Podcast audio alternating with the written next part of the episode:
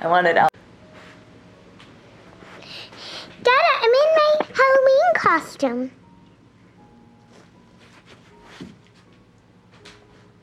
I'm Aurora.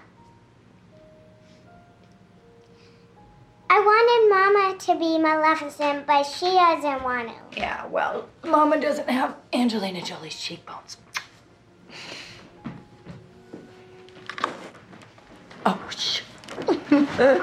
I wanted Alba to be one of the more modern heroines, but Mama bought the costume, so I love it. and she loves it. Oh, doesn't she look so pretty? Mm. Oh, Halloween is so important to children, and I wanted her to feel special.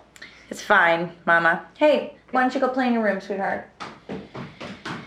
Alba is fine. Look, Mama, this is a family. David is here and he's working. He's always working.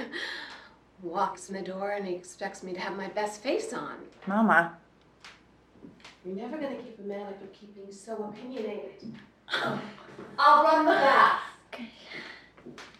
you have to be here for Thanksgiving and the recital, okay? I sent you the date. The Bureau was very insistent that we were a strong family unit. You'd think they'd want to make some effort to keep things that way.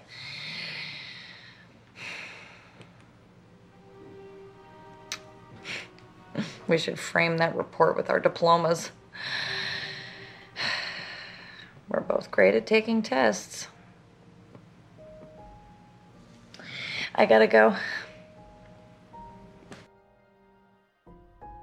Listen to the Game est un podcast produit par Podcut. Vous pouvez retrouver l'ensemble des podcasts du label sur podcut.studio. Et si vous avez l'âme et le porte-monnaie d'un mécène, un Patreon est aussi là pour les soutenir. Vous pouvez aussi retrouver le podcast sur Twitter, at LTTGpodcast, ou sur Facebook. Je rappelle qu'une présentation globale du concept est disponible en épisode 0. Merci de votre écoute et à très vite.